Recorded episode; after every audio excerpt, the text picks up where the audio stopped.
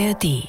Verehrte Frau Präsidentin, sehr verehrte Abgeordnete, Frau Spranger hat immer einen Plan. Sagt Iris Spranger, Berlins Innen- und Sportsenatorin, über Iris Spranger. Und damit herzlich willkommen bei der RBB 24 Spreepolitik, unserem landespolitischen Podcast für Berlin und Brandenburg. Mein Name ist Sebastian Schöbel und wir schauen heute zuerst auf eine bemerkenswerte Personalie. Berlins Sportstaatssekretärin Nicola Böcker-Giannini wird buchstäblich vor die Tür gesetzt von Senatorin Spranger, angeblich weil sie die Vorbereitung und Finanzplanung der Europameisterschaft 2024 in Berlin gründlich verbockt habe. Vor allem die Finanzierung. Hieß es zunächst, doch eventuell fiel sie auch einfach nur einem SPD-internen Machtkampf zum Opfer und einer Chefin, die einen berüchtigt robusten Führungsstil hat. Außerdem wollen wir auf ein Jubiläum in schwierigen politischen Zeiten schauen. Die Stiftung Brandenburgische Gedenkstätten hat diese Woche ihren 30. Geburtstag gefeiert und die Erinnerung an die dunkelsten Kapitel deutscher Geschichte, vor allem den Nationalsozialismus, die bekommen eine ganz besondere Bedeutung, wenn, wie aktuell, Rechtspopulisten immer mehr Zulauf bekommen. Dazu sprechen wir später. Aber kommen wir erstmal zum Sport und was er uns kostet. Die EM 2024, sie war am Freitag Thema im Sportausschuss.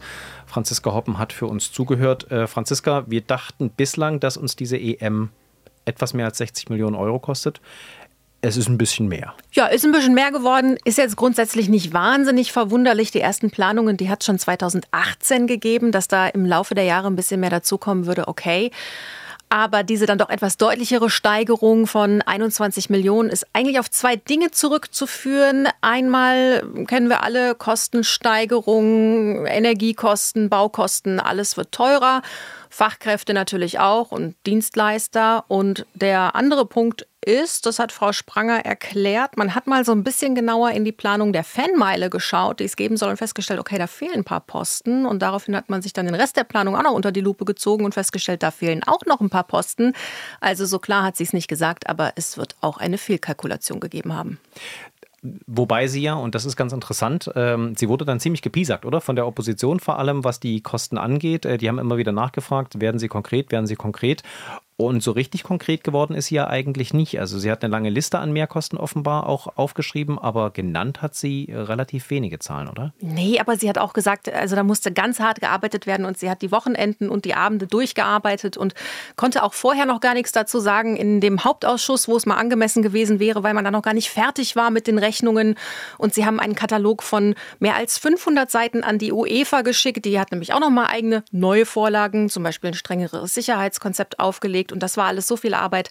Naja, aber so richtig durchgerechnet hat sie es nicht. Das heißt, äh, wir wissen also jetzt, dass die EM teurer wird. Es werden mindestens 82 Millionen Euro, ähm, habe ich jetzt äh, selber rausgehört. Äh, es war mal zwischenzeitlich eher von 85 Millionen Euro die Rede. Dem Ganzen steht ja eine Hoffnung gegenüber, dass das Ganze für Berlin trotzdem irgendwie total lukrativ Klar. wird, oder?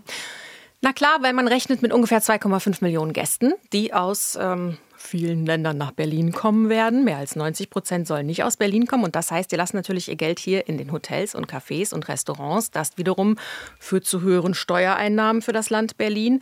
Und dann hat Frau Spranger so eine Rechnung aufgemacht beim letzten DFB-Pokalspiel. Da hat ein Spiel 50, ich glaube 50,6 Millionen Euro eingebracht. Und das werde jetzt deutlich mehr sein weil Europameisterschaft und dann auch gleich noch sechs Spiele. Wir haben da eine Rechnung gehört, ähm, da ging da mal von 300 Millionen aus, die das in die Kasse spült. Dann wären jetzt 80 Millionen Ausgaben nicht so schlimm, wenn es dabei bleibt. Spannendes Detail war noch, das hat mal jemand nachgefragt, diese Fanmeile soll ja auch so ein, so ein riesiges Tor bekommen. Also sie wollen also ein Tor vor dem Brandenburger Tor ein aufbauen. Ein Spectacular, wie man sagt. Das hat sich die UEFA so gewünscht, das ist Pflicht. Genau, das äh, fiel auf bei dem Sprecher der Kulturprojekte GmbH. Das ja. ist die, die das alles organisieren. Der sagte, die UEFA, sagt er mehrfach, die UEFA wünscht sich ein Spectacular. Aber äh, spannender als äh, dieses Extrator neben dem Tor fand ich den Kunstrasen. Es soll nämlich 20.000 Quadratmeter Kunstrasen geben für diese Fanmeile, warum auch immer. Und der soll täglich gewaschen werden. Weil wenn da tausende Leute drauf stehen und die, die Currywurstbuden wird es natürlich matschig auf dem Kunstrasen. Aber der soll jeden Tag gewaschen werden, damit man ihn wiederverwenden und an unterschiedlichen Orten Berlins ähm, auf den Boden kleben kann. Mein erster Instinkt war übrigens, einen Kollegen zu fragen, mit dem ich regelmäßig Fußball spiele, ähm, ob das eine gute Idee sei. Und er meinte, naja, wir wissen ja, was so auf Berliner Fußballplätzen an Kunstrasen liegt. Besser, besser dit als nischt. Ja, ja, der Rasen muss ja auch noch überall schön und ähm, hochgezogen werden, weil da gibt es ja auch nochmal andere Standards. Genau. Das heißt also, wir werden dann zur EM nächstes Jahr jemanden sehen, der da äh, jeden Tag drüber feudelt über den. Na, mindestens einen, ne? Das ist ja viel Kunstrasen. Genau, äh, über den Rasen feudelt. Ich erinnere mich noch zu DDR-Zeiten gab es mal diesen Witz, dass immer, wenn die Parteifunktionäre irgendwo kamen, hat man vorher noch den Rasengrün angestrichen, damit es schön aussieht. In Berlin wird 2024 der Kunstrasen gefeudelt, geschrubbert, äh, schamponiert, ich weiß es nicht.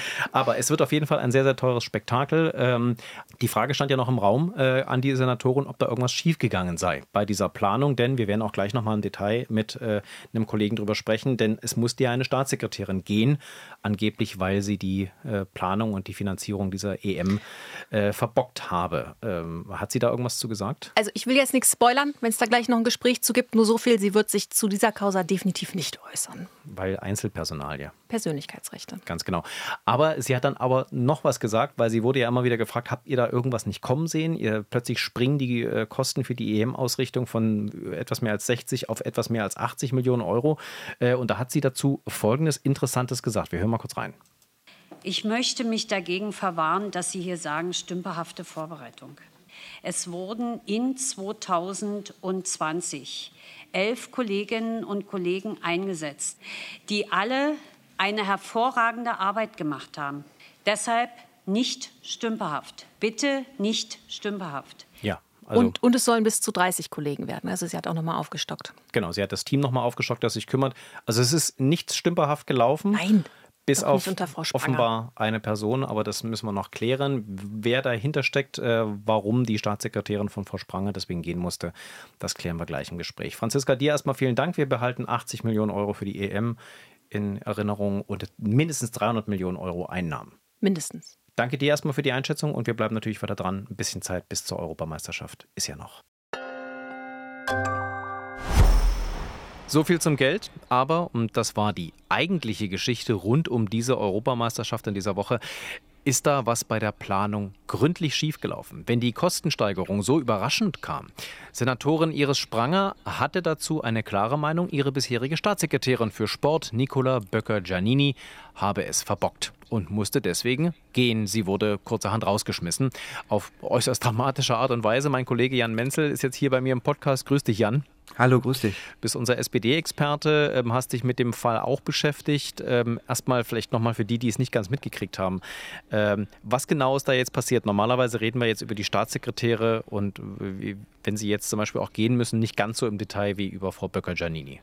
Nee, das stimmt. das sind dann immer auch die Umstände, wo man hellhörig wird. Und die Umstände hier, die waren wirklich geprägt von einer brachialen Begleitmusik. Also, dass Staatssekretäre entlassen werden, das kommt vor. Das ist unüberbrückbare Differenzen, wie es immer so schön heißt, gibt, das kann auch vorkommen. Da gibt es ja genug Beispiele. Wir hatten zum Beispiel auch mal eine Staatssekretärin, Dile Kalaici, die hatte auch einen regelrechten Verschleiß an Mitarbeitern. Aber hier nun ähm, diese Tonalität, dass praktisch ein Hausverbot verhängt wurde, dass die Staatssekretärin praktisch über Nacht von der IT abgekoppelt wurde, ihr wirklich der Stuhl unsand vor die Tür gesetzt wurde und das Ganze mit so einem wabernden Ballast von Vorwürfen diffusester Art, das habe ich in all den Jahren so nicht erlebt. Das war wirklich ein Novum, das hat auch wirklich aufhorchen lassen. Unüberbrückbare Differenz. Man liest das ja dann teilweise in der Klatschpresse, wenn sich irgendwelche Promis scheiden lassen. Das wird dann immer als der Grund angesprochen. Frau Böcker-Giannini ist jetzt kein Promi, vielleicht Frau Spranger schon eher, zumindest in Berlin. Ähm, vielleicht erstmal nur zur, zur Erklärung, dass eine Senatorin eine Staatssekretärin oder einen Staatssekretär entlässt das ist deren Recht. Ne? Also die müssen nicht mit denen zusammenarbeiten, gerade auch bei Frau Spranger, die vielleicht auch mal jemanden übernimmt von einer anderen äh, Wahlperiode. Ja, genau, das ist auch, glaube ich, in dem Fall verständlich, weil das sehr herauskommende Positionen sind. Positionen, wo man sehr vertrauensvoll, sehr eng zusammenarbeitet, das muss schon funktionieren. Man kann aber auch nicht erwarten, dass sich Menschen auf dem Level auch dann, gerade wenn es, ähm, ja, man eine gewisse Professionalität erwarten kann, auch zusammenreißen können, notfalls.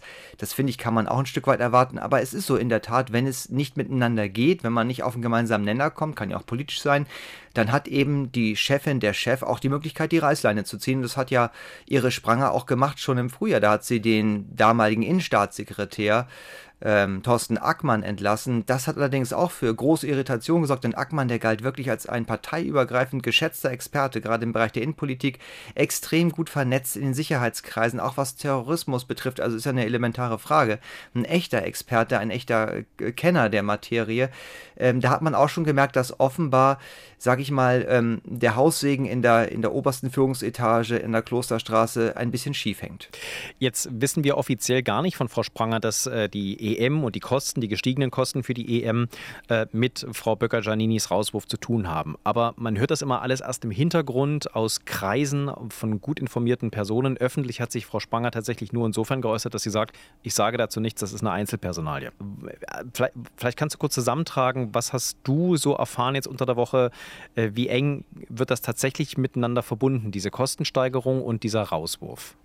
Es gibt ja immer dann auch Gespräche. Wenn solche Personalien oder solche Entscheidungen öffentlich werden, dann spricht man mit Pressesprechern, man spricht mit Abgeordneten, man spricht mit Menschen, die sich in den Parteien, Fraktionen auskennen. Und da war schnell dieser ganze Gerüchteteppich da, auf dem dann praktisch ähm, ja die Botschaft war, ja, es hängt mit der, äh, mit der Europameisterschaft zusammen, es hängt mit den Kostensteigerungen zusammen. Und dann kam auch relativ schnell von informierten Kreisen auch die Einschätzung, nein, eigentlich eher nicht, denn dieses äh, Problem, das es ja objektiv gibt, die EM, die wird teurer, wie alles teurer wird, das nun alleine bei der Staatssekretärin an, abzuladen, das ist doch ein bisschen kurz gegriffen, da ist mehr los. Dann wurde auch ziemlich schnell klar, dass es da schon früher Probleme gab, Reibereien, dass auch schon die ähm, Parteichefs der SPD, Franziska Giffey und Raad Saleh, darauf aufmerksam gemacht worden sind und dann wohl auch die Bitte geäußert haben, das doch bitte schön zu klären, ordentlich zu klären, was nicht erfolgt ist, was dann so eskaliert ist. Also wenn man dann äh, miteinander ins Gespräch kommt und so ein bisschen ähm, rumtelefoniert, dann kriegt man schon auch informell mit, wie die Dinge so laufen. Aber natürlich hat Frau Spranger ein Problem. Sie kann sich nicht öffentlich hinstellen und sagen,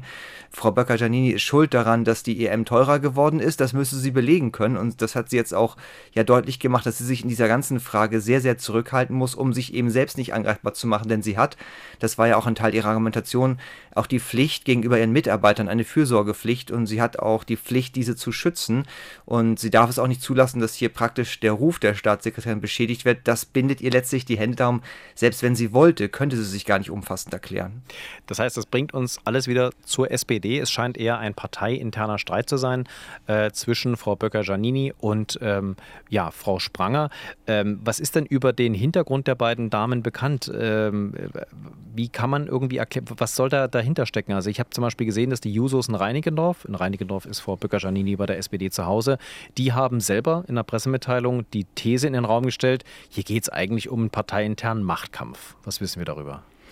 Ja, das kann man immer gar nicht ausschließen, dass auch solche Dinge eine Rolle spielen. Es ist so, dass Iris Spranger, die Insenatorin, verheiratet ist mit Jörg Ströter, dem SPD-Chef in Reinickendorf, eben dem Kreisverband, in dem auch Nicola Böcker-Giannini beheimatet ist und dass es da vielleicht Reibereien gibt, dass da vielleicht auch Böcker-Giannini Ambitionen hatte, das kann ich nicht ausschließen. Ich bin mir ziemlich sicher, dass dort dieser Kreisverband immer noch ziemlich fest in der Hand von Jörg Ströter ist, aber gut, Reibereien sind möglich.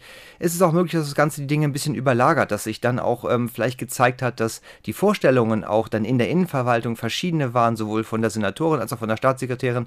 Ich glaube, das ist eine Sache, die hier zusammenkommt und es gibt auch die Spekulation, das muss man aber auch als solche klassifizieren, dass Frau Spranger sich von vornherein jemand anders auf der Position gewünscht hätte und das vielleicht jemand aus dem Reinickendorfer Umfeld ihres Mannes gewesen sein könnte, könnte, könnte, könnte, sage ich ganz bewusst bewusst jetzt so, weil die Spekulationen, die schießen da ins Kraut. Das ähm, kann man dann auch wirklich nicht mehr richtig erhärten. Und deswegen ist es auch so eine, eine Melange da entstanden, die aber auch gefährlich ist natürlich, weil damit so ein gewisser Anschein auch äh, entsteht. Und es ist, glaube ich, von daher immer ganz klug politisch, wenn man da sehr sauber vorgeht und nicht so die, den Eindruck erweckt, dass man hier aus dem Bauch heraus ad hoc entscheidet und wirklich jemanden so der ja nun, sage ich mal, keine silbernen Löffel, Löffel geklaut hat, ja. so Hals über Kopf rauswirft und mit, mit all diesen, was da, und das hat, glaube ich, auch, das hat dem Ganzen die Dynamik gebracht, das hat dazu geführt, dass auch die Parteichefs dann, Frau Geffer und Herr Saleh, sich einschalten mussten, denn das Ganze hat ja eine Dimension bekommen, dass man fast das Gefühl hatte, es liegt jetzt beim regierenden Bürgermeister auf dem Tisch, der ja final im Senat über Entlassung entscheiden muss. Und das Ganze weitet sich enorm aus, ähm, was eigentlich natürlich nicht sein kann, denn es geht hier in Anführungszeichen nur um eine Staatssekretärin. Es war eine, wie eine Intervention. Also vor der Plenarsitzung am Donnerstag mussten dann die beiden SPD-Chefs quasi die Senatoren zur Seite nehmen und haben dann da äh, irgendwie auf sie eingeredet, offensichtlich. Ganz interessant ist übrigens, dass dann hinterher äh, zumindest äh, von informierten Kreisen wieder gestreut wurde. Also ähm, die, die Sache, dieser Vorwurf, dass sie, dass Frau Böcker-Giannini diese EM verbockt habe und die Finanzierung verbockt habe, äh, das soll Frau Spranger jetzt so nicht mehr sagen. Da wurde dann diese Formulierung gefunden, das Vertrauen sei zerrüttet. Ähm, ist auch bemerkenswert, dass dann die beiden Parteichefs sich da einschalten müssen. Ja, das mussten sie in der Tat, weil es eben so eskaliert war. Und natürlich ist es auch so, diesen Vorwurf, das hatte ich ja schon so angedeutet, den, den kann sie, kann Frau Spranger öffentlich gar nicht erheben. Insofern ist sie, sie muss sozusagen, was die Gründe betrifft, letztlich bei der Gemengelage ähm, letztlich schweigen und kann dann nicht weiter ins Detail gehen. Ansonsten riskiert sie auch noch Prozesse. Das kann nicht in ihrem Interesse sein. Aber es ist natürlich schon wirklich auch ein Vorgang, dass sich die Parteichefs beide noch da so einschalten müssen, letztendlich ein Machtwort sprechen müssen. Ich fand auch spannend, das klang so ein bisschen gerade eben an, wie man dann im Nachhinein die Dinge dann, mit welchem Wording man sie versieht. Es hieß dann auch relativ oft, die Nachfolgerin, jetzt die neue Staatssekretärin für Sport, Franziska Becker, eine sehr erfahrene Haushaltspolitikerin, eine langjährige Abgeordnete, allerdings jetzt nicht stark mit einem Sportprofil, aber nun denn eine erfahrene Parlamentarierin, das sei die Wunschkandidatin von Frau äh, Spranger gewesen. Ich halte das für eine, ja auch für eine Legende letztlich, denn ich glaube, wenn es der Plan gewesen wäre von vornherein, hätte man es besser, effektiver und auch noch wirkungsvoller machen können. Ich kann auch nicht erkennen, dass es da nun besondere ähm, Verbindung geben würde, die dafür sprechen würden, dass nun Frau Becker aus, die Auserwählte von Frau Spranger sein sollte. Ich würde doch eher davon ausgehen, dass hier die beiden Parteichefs, also Franziska Giffey und Rat Saleh, sehr klar gemacht haben, also erstens, wer immer danach folgt, das muss eine Frau sein, die SPD kann es sich nicht erlauben, hier was die Frauenquote betrifft, hinter die CDU zurückzufallen und ich glaube auch, dass die Personalie letztendlich eine ist, die die Landeschefs getroffen haben. Also mhm. wenn dann hinterher es heißt, es ist die Wunschkandidatin der Innensenatorin, ist das auch, glaube ich, so eine Operation, mit der man letztlich die Wunden schließen will und versuchen will, hier möglichst dann doch wieder ja, für eine heile Welt zu sorgen. Und äh, wer sich jetzt wundert, warum hier immer nur über SPD-Politiker gesprochen wird, es waren nur SPD-Politikerinnen und Politiker beteiligt. Ähm, das ist eine rein SPD-interne Veranstaltung, zumal ja auch noch der Anwalt, den sich Frau Böcker-Giannini genommen hat, ausgerechnet Berlins ehemaliger Chefverwaltungsmodernisierer Ralf Kleindick ist, ebenfalls bei der SPD.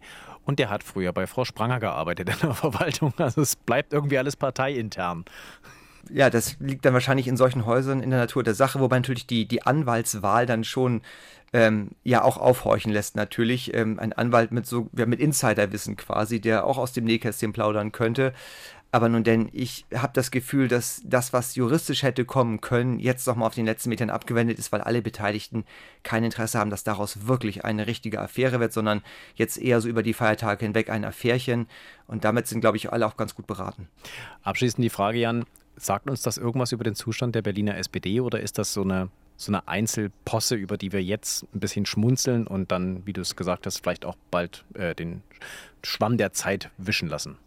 Also ich habe mich vor allen Dingen gewundert, dass die Innensenatorin Iris Spranger da so vehement reagiert und auch so eskaliert ähm, weil sie ist eine sehr, sehr erfahrene Politikerin. Sie ist durch ähm, alle Ebenen durch, hat so viele Ämter schon gehabt, war auch unter Tilo Sarrazin schon Staatssekretärin, kennt das Geschäft aus dem FF und mir erscheint das, wie es gelaufen ist, sehr unnötig eigentlich. Aber nun denn, vor allen Dingen fand ich aber interessant, dass sie offenbar in dieser Sache einer Fehleinschätzung aufgesessen ist, nämlich dass sie nicht realisiert hat, dass sie damit auch wirklich dann in das eingreift, was Aufgabe der Landeschefs ist und praktisch ähm, sozusagen auch das Machtgefüge der SPD ein Stück weit herausfordert und dass dann dort Machtworte fällig waren. Das fand ich verwunderlich, zumal, jetzt, du hattest es angesprochen, so ein bisschen die Situation ähm, in der Koalition. Wir sehen ja eigentlich eine SPD, die eigentlich jetzt nach all den Jahren Dauerregierung sich wieder einfinden muss in der Rolle des Juniorpartners, auch ein bisschen schmerzhaft manchmal und dann eine CDU, die peu à peu eigentlich immer mehr an Statur gewinnt und es immer mehr genießt, auf einmal wieder das Rote Rathaus zu haben und das Sagen zu haben.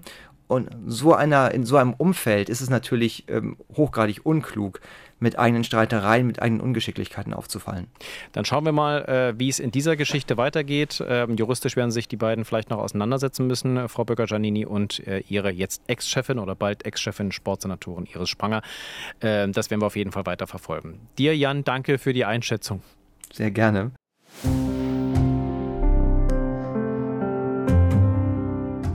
Es gibt Verleugnung des Nationalsozialismus, es gibt Verharmlosung des Nationalsozialismus. Es ist gerade vor kurzem auch berichtet worden, dass in den unterschiedlichen Gedenkstätten auch mit Schmierereien verhäuft zu rechnen ist. Und das ist natürlich ein schockierender Moment, weil das war vor kurzem ein Unding, dass es so gehäuft Schmierereien in den Gedenkstätten gibt.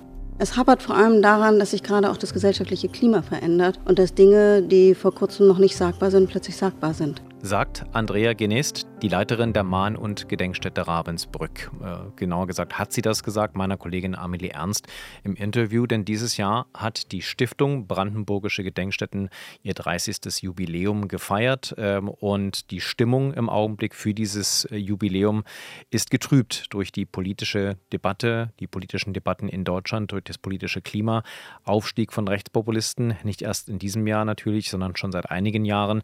Es stehen Wahlen an bei denen befürchtet wird, dass Rechtspopulisten starke Stimmenzuwächse feiern können. Und deswegen möchte ich mit Amelie Ernst, meiner Kollegin aus unserer landespolitischen Redaktion in Brandenburg, genau über dieses 30-jährige Jubiläum der Stiftung Brandenburgische Gedenkstätten und das politische Klima, in der das stattgefunden hat, sprechen. Hallo Amelie. Hallo Sebastian. Äh, wir haben Frau Genest gehört, mhm. Ähm, die, ähm, das war ein Warnruf, muss man glaube ich, einfach sagen. Das, was die Leiterin der Gedenkstätte äh, in Ravensbrück da sagt, des ehemaligen Konzentrationslagers Ravensbrück, ähm, dass die Art und Weise, wie sich Menschen, vor allem auch junge Menschen in diesen Gedenkstätten verhalten, sich radikal geändert hat, oder? Ganz genau so ist das. Und das ist aber eben etwas, was größer ist, was nicht nur in Gedenkstätten stattfindet, sondern was wir ja eben auch schon seit längerer Zeit im Landtag beispielsweise erleben, in Debatten, auch auf der Straße, ähm, bei politischen Veranstaltungen, bei Kundgebungen ja, speziell die AfD geht eben immer wieder zum Beispiel auf das Thema Migration ein, ist da sehr deutlich, sehr ähm, scharf, wird auch immer schärfer. Jetzt haben wir auch wieder Landtagswahlen in zwei anderen Bundesländern am Wochenende. Auch da wird der Ton natürlich in dem Umfeld schärfer. Das ist, betrifft nicht nur Brandenburg, ne? aber zum Beispiel neulich äh, war ich ja bei einer Kundgebung in Oranienburg von der AfD und da sprach zum Beispiel Thüringens AfD-Landeschef Björn Höcke. Wenn man nicht Millionen ins Land gelassen hätte, dann hätten wir in Deutschland keine Wohnungsknappheit und keine Wohnungsnot. Remigration schafft Wohnraum. Das ist ein Faktum. So, also eine Botschaft von Björn Höcke eben, also ohne Ausländer, Migranten hätten wir hier auch keine Wohnungsprobleme. Da werden eben auch Themen verbunden dann ähm, in solchen äh, Reden. Und außerdem ging es in seiner Rede dann eben auch noch darum, dass äh, Ausländer vermeintlich viel mehr Straftaten begehen würden als Deutsche und äh, zumindest anteilig. Und das ist dann eben nicht nur in Anführungszeichen so eine Veranstaltung oder ein Politiker, der einfach mal markige Worte findet, sondern ähm, da geht es eben ganz klar um auch um ausländerfeindliche Themen. Und da merkt man auch, ähm, das bleibt nicht im luftleeren Raum, sondern das äh, wird natürlich auch aufgenommen von den Menschen, die da zuhören. Ähm, die äh, dabei sind, die das auch in Social Media konsumieren. Und vor Ort war zum Beispiel Manuela dabei. Ausländer raus. Das ist erstmal ganz wichtig. Wir sind feindlich. Aber was sie hier reinholen, dieses Gruppzeug, Stehlen, Einbrüche, Frauen vergewaltigen, Kinder vergewaltigen, äh, die brauchen wir hier nicht. Und das ist eben keine Politikerin, ne? sondern das sind einfach normale Menschen von der Straße, die wirkten jetzt auf mich auch nicht ne? irgendwie so Klischee-Radikale, die ähm, ja sowieso schon immer am rechten Rand unterwegs sind, sondern das wird dann eben sagbar in der Mitte der Gesellschaft. Ausländer raus. Ich war zum Tag der Deutschen Einheit am 3. Oktober in Berlin Mitte. Ich wollte eigentlich ins Museum gehen und bin dann äh, etwas unvorbereitet auch auf diese große Demo gestoßen. Ähm, da haben sich eben ganz viele Rechtspopulisten, Verschwörungsideologen versammelt das, Im Prinzip waren genau das da auch die O-Töne, die man gehört hat. Was da auch teilweise auf den Schildern drauf stand, war erschreckend. Der Grund, warum wir darüber reden, im Rahmen eben dieses äh, 30. Jubiläums der Stiftung Brandenburgische Gedenkstätten, äh, hat, finde ich, äh, ein Zeitzeuge Ib Katznelson äh, ganz gut zusammengefasst bei dem Festakt äh, äh, zum 30. Jubiläum der Stiftung. Ähm, er selber hat Ravensbrück überlebt, das Konzentrationslager, und hat dann hinterher unseren, Kollegen bei diesem Festakt Folgendes erzählt. Wir hören mal rein, es ist ein etwas längerer Ton, aber ich finde, er fasst äh, das sehr gut zusammen, was wir gerade schon angesprochen haben. We have a problem in Europe with radicalization. Uh, die Radikalisierung in Europa nimmt zu, während die Zeitzeugen der Nazizeit immer weniger werden. Dabei müssen wir doch vor allem den Schülerinnen und Schülern erklären, was in der schlimmsten Zeit der europäischen Geschichte passiert ist. Der Holocaust begann nicht mit Konzentrationslagern, sondern mit Worten. The Holocaust didn't start with mass killings, it started with words. Das ist ja, ja genau das, ne? Es genau. begann eben nicht gleich mit Konzentrationslagern oder mit äh, Massentötungen, sondern es, gewann, es begann alles mit Worten. Genau, und die sind im Augenblick so scharf wie schon sehr, sehr lange nicht mehr. Und äh, der Ton auch der politischen Debatte, du hast es angesprochen, wird immer schärfer. Äh, lass uns noch mal ganz kurz einordnen. Die Gedenkstätte macht eine sehr wichtige Arbeit. Es geht allerdings bei diesen Gedenkstätten nicht nur um den Holocaust. Es geht nicht nur um das NS-Regime, oder? Genau, es geht auch um ähm, natürlich DDR-Orte, es geht um Repressionsorte aus der sowjetischen Zeit ähm, in Ostdeutschland. Also das ist nicht nur bezogen auf den Nationalsozialismus, aber was das alles natürlich verbindet, ist, dass die Zeitspanne seit dem all das passiert ist, eben immer größer wird. Und es passiert, glaube ich, in, in manchen Teilen oder bei vielen Menschen das, was ja schon befürchtet wurde. Ne? Also es kennen nicht mehr viele Menschen wirklich Zeitzeugen aus der, in der Familie. Da kann kaum noch jemand davon erzählen, authentisch, dem man auch glaubt, wo man das mit einer persönlichen Geschichte verbinden kann. Ne? Also das ist einfach jetzt Generationen her, zum großen Teil bei vielen. Und wird dann auch immer weniger greifbar. Und glaube ich, da ist dann wieder der Punkt, wo die Gedenkstätten ansetzen müssten, sollten und auch können, das irgendwie aufrechtzuerhalten, dass das eben Menschen waren, um die es damals ging und nicht einfach irgendwelche abstrakte Politik und irgendwelche politischen Ansätze, die da nur verfolgt wurden. Du warst selber äh, zu Besuch im ehemaligen KGB-Untersuchungsgefängnis in Potsdam. Mhm. Ähm, eben eine von diesen Gedenkstätten, die sich nicht mit der Nazi-Zeit, sondern mit der Zeit nach dem Nationalsozialismus beschäftigen. Und äh, hattest dort auch die Chance mal zu erleben, wie junge Menschen so eine Gedenkstätte erleben? Genau, oft ist es natürlich jetzt im Moment so, dass es, äh, das war in dem Fall auch so, das war eine Gruppe von 10- und 11-Klässlern, die da eine Führung gemacht haben, die sich das angeschaut haben, die aber mehr oder weniger freiwillig da waren, ne? also als Wahlpflichtkurs. Das war jetzt keine Pflichtveranstaltung, ihr müsst dahin, sondern das sind die natürlich oft, die sich eh schon interessieren. Aber ich glaube trotzdem, wer dann mal da war, ob jetzt freiwillig oder weniger freiwillig, der nimmt an solchen Orten eben auch mehr mit als ja aus einem Geschichtsbuch oder ähm, aus sonst einer anderen Welt, weil man eben dort sieht, ne, die Farbe blättert von den Wänden, die, diese Zellen sehen noch genauso aus, die dicken Holztüren. Dann sieht man da auch eben noch Objekte von den Menschen, die dort inhaftiert waren über viele Jahre oder liest eben diese Biografie oder hört äh, über so Kopfhörer dann eben Geschichten der äh, Kinder von der Mutter, die dort plötzlich von ihren Kindern getrennt wurde über Jahre. Und die Kinder warten vergeblich auf sie zu Hause ähm, sieht dann eben auch die sehr, sehr armselige Kleidung, die sie dort tragen mussten oder sich selbst gemacht haben, um überhaupt irgendwie sich äh, im Winter zu wärmen. Sowas, glaube ich, ist einfach eine andere Qualität in der Gedenkstätte, das zu erleben und sich anzuhören. Und den Eindruck hatte ich dann auch hinterher, als ich die ähm, 10- und 11-Klässler befragt habe. Ich finde es halt schön, dass es immer so Beweise oder Sachen von diesen Personen, die da mal waren, da drin waren. Zum Beispiel diese Namen, die man an den Wänden oder so gesehen hat, dass sie halt noch alle existieren und nicht weggegangen sind. Davon hat man dann halt das Gefühl so, dass das lebendig lebendiger, also habe ich das Gefühl. Zum Beispiel bei einer Frau gab es so einen kleinen Spiegel noch von ihr. Ich finde das sehr besonders, wie anschaulich das ist, dass das alles in diesem historischen Zustand ist, finde ich sehr beeindruckend. So ganz bildlich irgendwie, man kann das sich sehr gut vorstellen. Und durch diese Zeitzeugenberichte auf jeden Fall auch, wie das damals so war, diese Zustände.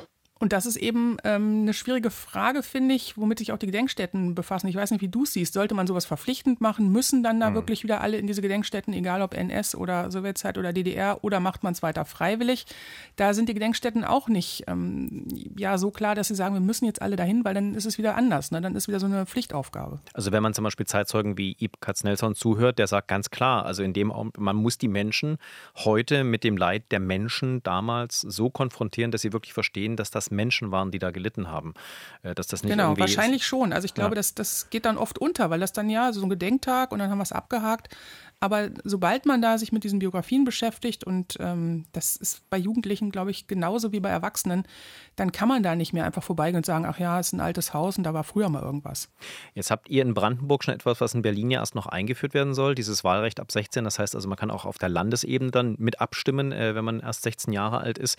Und das ging bei uns in Berlin direkt einher mit einer Diskussion darüber, ob man politische Bildung in der Schule dann irgendwie noch ausbauen muss und so weiter. Ähm, weil du mich gefragt hattest, ob ich es äh, richtig finde, finde, das verpflichtend zu machen. Wenn man solche Berichte dann hört, auch die Zeitzeugen hört, denke ich schon, ja, wahrscheinlich muss man es sogar verpflichtend machen. Ich weiß nicht, wie ist das in Brandenburg geregelt? Also du hast gesagt, das waren jetzt Leute, die junge Leute, die waren freiwillig in der, äh, in der Gedenkstätte. Mhm. Das ist keine Pflicht, da hinzufahren. Es gibt keine Pflicht, nach Ravensbrück oder Sachsenhausen zu fahren. Soweit ich weiß nicht. Es gibt natürlich das Thema fest im Lehrplan, ne? Aber soweit ich weiß, ist die Ausgestaltung da nicht so fix. Und aber Einsatz der Gedenkstätten oder auch von Andrea Genist ist ähm, zu sagen, wir müssen zumindest die Barrieren so niedrig machen, also den Schulen wirklich ähm, verschiedenste Angebote machen, vielleicht sogar noch mehr, als es jetzt schon passiert natürlich, aber noch ähm, eine Busfahrt zum Beispiel gleich mitfinanzieren, dass gar nicht mehr die Frage auftaucht, okay, können wir uns das jetzt für die ganze Klasse oder den ganzen Kurs überhaupt leisten, dahin zu fahren? Vielleicht auch Termine anbieten, vielleicht auch mal längere Projekte anbieten. Das ist ja auch so ein Punkt. Ne? Einmal eine Führung ist vielleicht dann doch nicht das, was man, ähm, was einem dann so viel bringt, sondern wirklich, was auch bei den Stolpersteinen, diesen hatten wir die Woche ja auch, dass in Cottbus und Sprengberg wieder diese Stolpersteine verlegt wurden, in Erinnerung an die Menschen, die eben in, äh, in der Zeit des Nationalsozialismus ermordet wurden, beispielsweise beispielsweise oder deportiert wurden, dass man ähm, ja den Schülerinnen und Schülern wirklich ähm, auch mal zutraut oder ihnen die Aufgabe gibt, sich mit so einer Biografie länger zu beschäftigen und nicht einfach nur eine Führung zu machen. Ähm, jetzt reden wir über die Finanzierung natürlich auch von diesen Gedenkstätten. Ähm, die Leiterin, äh, Frau Andrea Genes, die Leiterin der, der Gedenkstätte in Ravensbrück, ähm, hat ganz klar auch bei, in Brandenburg aktuell nochmal gesagt, sie brauchen mehr Finanzierung, sie brauchen mehr Mittel. Mhm. Das ist natürlich jetzt nicht völlig überraschend. Hast du denn mitbekommen irgendwie, dass die Sorgen haben, dass ihnen die Mittel gekürzt werden? Denn das käme ja nicht ganz überraschend. Wir, es wird ja im Augenblick auch darüber diskutiert, dass zum Beispiel die Bundeszentrale für politische Bildung weniger Geld kriegen soll, dass die Landeszentralen für politische Bildung eventuell auch weniger Geld bekommen sollen. Das äh, zu einer Zeit, wo wir eben über die Probleme des politischen Diskurses in Deutschland reden, über den Aufstieg von Rechtspopulisten, ist ja schon bemerkenswert. Hm. Also in Brandenburg äh, sehe ich das bei der Brandenburger Landesregierung zumindest im Moment nicht, diese Tendenzen. Ähm, da zu kürzen, das ist ja so, dass die Gedenkstätten sich zu einem äh, ungefähr zur Hälfte bis mehr als die Hälfte aus Landesmitteln finanzieren und dann aber auch noch ein sehr großer Teil vom Bund kommt, auch ähm, gut äh, drei Millionen Euro im Jahr. Was damit passiert, wissen wir nicht, aber dass es Kürzungen gibt, sehe ich im Moment nicht. Und es ist ja eher so, dass noch mehr Geld gebraucht wird, gerade wenn man die Angebote ausweiten will und auch die Gedenkstätten erhalten will. Die sind ja auch alle schon ungefähr so 80 Jahre alt oder älter.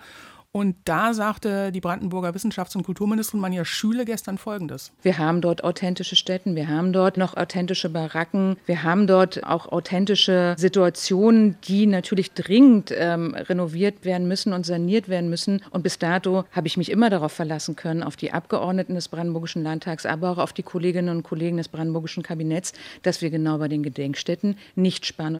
Also ich denke, da ist das Signal schon relativ klar, nicht nur von der ähm, Kulturministerin, sondern auch zumindest von der Landesregierung, dass da nicht gekürzt wird. Im Gegenteil, wenn dann eher mehr Geld hinfließen muss.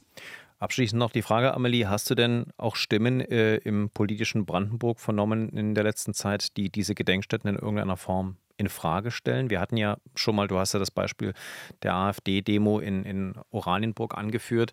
Äh, gibt es denn da, gibt es AfD-Politiker in Brandenburg, die die Arbeit dieser Gedenkstätten, auch die Botschaft dieser Gedenkstätten irgendwie hinterfragen? Also was wir durchaus schon in letzter Zeit äh, immer öfter gehört haben, ist zu hinterfragen, wie viel Geld wohin geht, ob das so sein muss. Wir hatten jetzt bisher noch Fragezeichen, keine Diskussion zum Thema Gedenkstätten ähm, schließen oder so.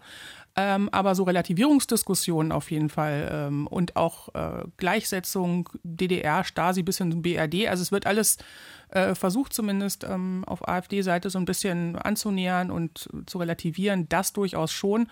Ähm, Ob es dann eine Diskussion um die Gedenkstätten grundsätzlich gibt, mal abwarten. Dann Amelie, ich danke dir dafür, ähm, auch für die Beobachtung eben dieses äh, 30. Jubiläums der Stiftung Brandenburgische Gedenkstätten. Und äh, wer am Wochenende Zeit hat, äh, sich jetzt inspiriert fühlt, es ist sicherlich immer eine gute Idee, eine der Gedenkstätten in Brandenburg, aber auch in Berlin zu besuchen. Amelie, ich danke dir ganz herzlich. Gerne.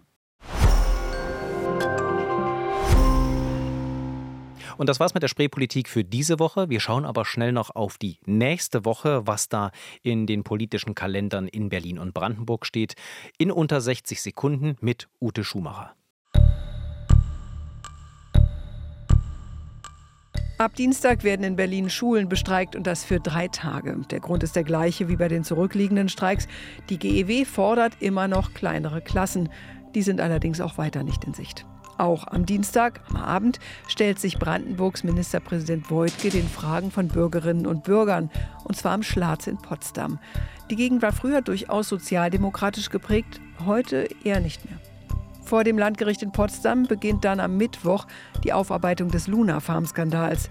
Da ging es ja um gefälschte Arzneimittel, die Luna Farm aus Griechenland importiert hatte. Über den Skandal stürzte damals die brandenburgische Gesundheitsministerin Golze. Und am Freitag reisen Dietmar Woidke und Kai Wegner nach Frankfurt am Main. Da ist Ministerpräsidentenkonferenz mit dem Bundeskanzler ein wichtiges Thema die Geflüchteten, wie mit ihnen umgegangen werden soll und auch wer dafür was zahlt. Und natürlich gibt es auch noch einen Podcast-Tipp. Grenzgänger, die Geschichte des Berlin Sounds. Ein wunderbarer neuer Podcast von meiner Kollegin Sophia Wetzke. Ein Streifzug durch die Berliner Musikgeschichte. Mark Reeder, ein Brite, kommt Ende der 70er Jahre nach Berlin, eher zufällig, und er wird in den folgenden Jahren zu einer der wichtigsten Persönlichkeiten der Berliner Musikszene. Er prägt das, was man heute den Berlin Sound nennt. Sophia Wetzke hat sich mit Mark Reeder zusammengesetzt und mit ihm einen wirklich wunderbaren Podcast gestartet, der wirklich ein Muss ist für alle, die die jüngste Berliner Geschichte über die Musik kennenlernen wollen. Grenzgänger, die Geschichte des Berlin Sounds, jede Woche eine neue Folge in der ARD Audiothek. Acht Folgen sind schon da, falls Sie am Wochenende ein bisschen Binge-Listening machen wollen. In der ARD Audiothek finden Sie auch uns, die Spreepolitik. Falls Sie Fragen, Wünsche, Anmerkungen haben, schreiben Sie uns eine Mail an spreepolitik.rbb-online.de. Am Mikrofon verabschiedet sich Sebastian Schöbel. Bis zur nächsten Woche.